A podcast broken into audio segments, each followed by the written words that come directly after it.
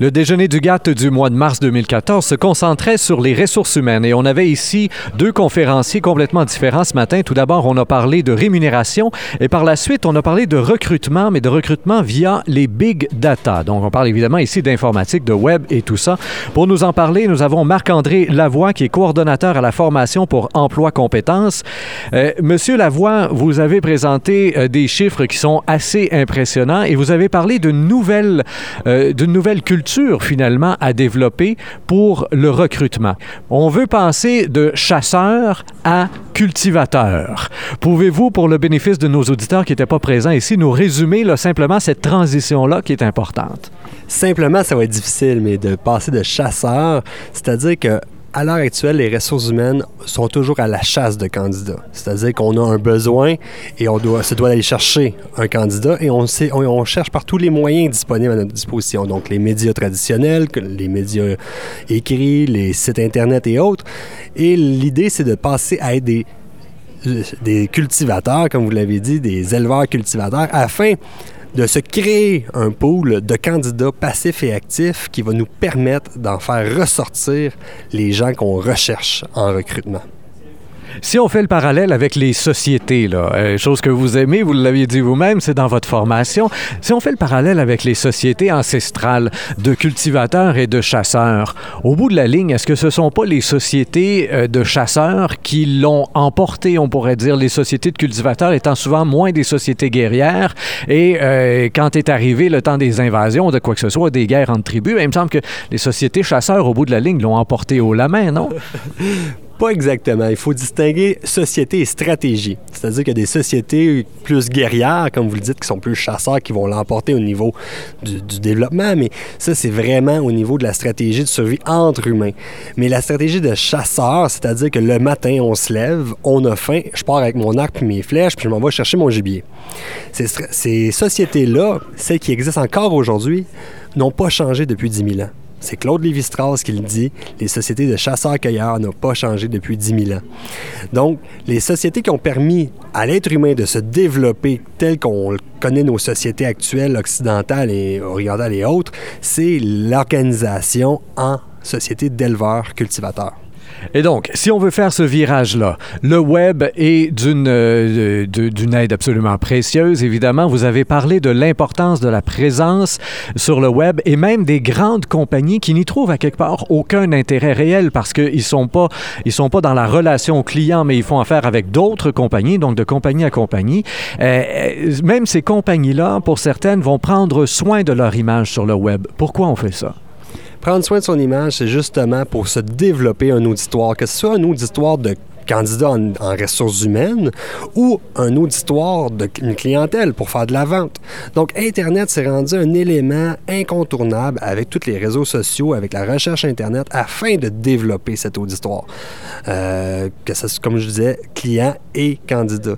Donc, l'utilisation d'Internet est rendue un incontournable qu'on va pouvoir utiliser afin de mieux s'organiser dans nos organisations des entreprises.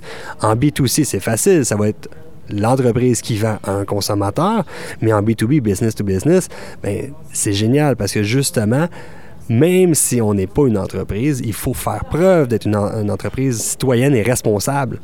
Et nos fournisseurs ou nos clients qui sont d'autres entreprises vont faire des recherches sur Internet sur notre statut. Est-ce qu'on est responsable? Est-ce qu'on est une bonne entreprise? Est-ce qu'on traite bien nos employés? C'est super important. Un bon exemple, c'est le, Gap. Gap qui s'est fait reprocher d'utiliser des fournisseurs qui maltraitaient leurs employés. C'est du B2B dans ce cas-ci. Mais le fournisseur qui maltraitait les employés de Gap, ben, il s'est fait assurément changer. Si, euh, si c'est pas le fournisseur qui a changé, il a dû changer ses pratiques parce que ça l'a fait toller dans les médias. Donc, c'est une entreprise en B2C qui fait du B2B et qui a dû se, changer son, son paradigme. Vous avez parlé euh, de compagnies en B2B, euh, qui donc en business to business, là, pour euh, ceux qui ne sont pas familiers avec le langage.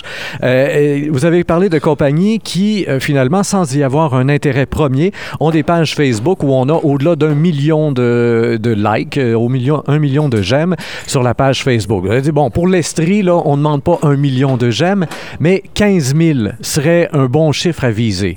Rapidement, comme ça, là, personnellement, je ne connais pas aucune compagnie à Sherbrooke qui a 15 15 000 j'aime sur sa base, euh, sur, sa page Facebook. Euh, au plus du plus de, de, mémoire, là, on a des 6 7 000 dans certains grands médias, par exemple, dans certaines radios commerciales, des 6 7 000, mais au-delà de ça, j'ai jamais rien vu. Non, j'avoue que mon chiffre était pour, pour marquer, parce que je veux pas, je parle du futur.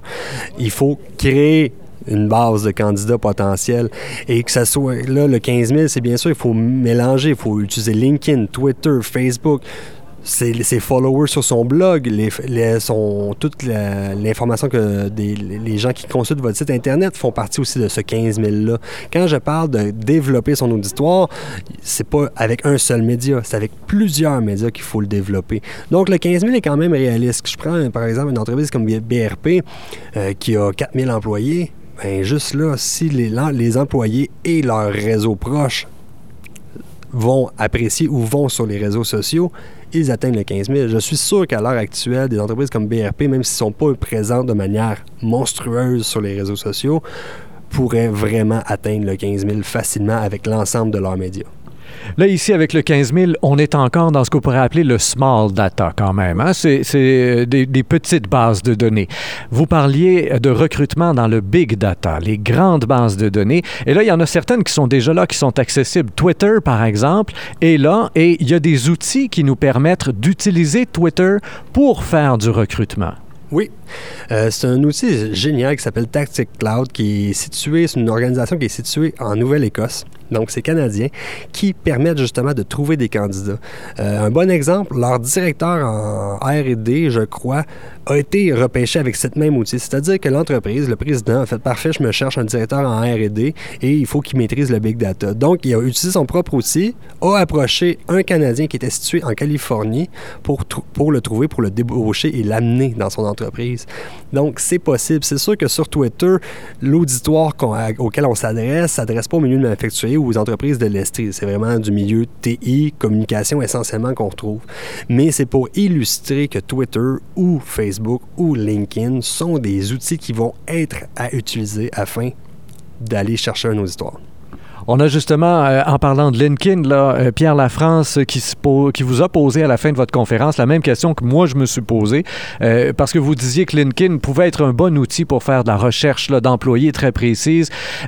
moi, LinkedIn m'envoie régulièrement des offres d'emploi qui ont tellement aucun rapport avec mes compétences que j'en suis venu à mettre en doute finalement l'utilité même de ce site web de réseautage professionnel.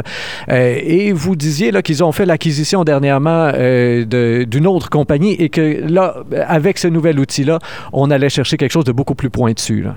Oui, ils vont chercher quelque chose de beaucoup plus pointu, mais il faut distinguer deux choses. C'est-à-dire qu'on reçoit, nous, en tant qu'utilisateurs LinkedIn, des offres d'emploi. Mais il y a aussi des entreprises qui recherchent des employés sur LinkedIn.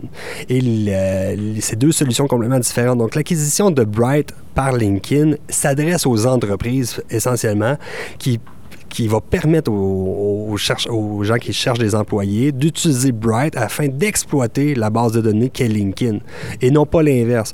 Je, l'admets, je ne je, travaille pas pour LinkedIn, mais LinkedIn a définitivement des problèmes dans la gestion de ces bases de données.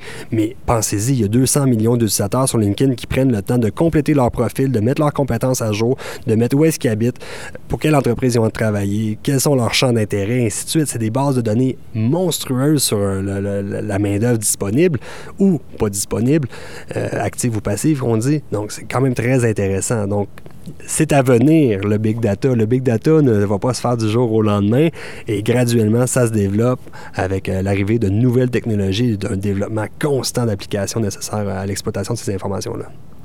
Quand on le regarde, par contre, on peut l'utiliser euh, d'un côté comme un chasseur, ou comme un, cultivateur? Quel est l'avantage? comment est-ce qu'on s'en sert finalement euh, comme cultivateur? Parce que n'importe qui se lève le, matin et se dit, bon, j'ai besoin d'un machiniste, euh, vous, donné vous avez donné l'exemple, ben, on peut aller sur LinkedIn comme un chasseur, ce matin j'en ai besoin, voici, j'y vais.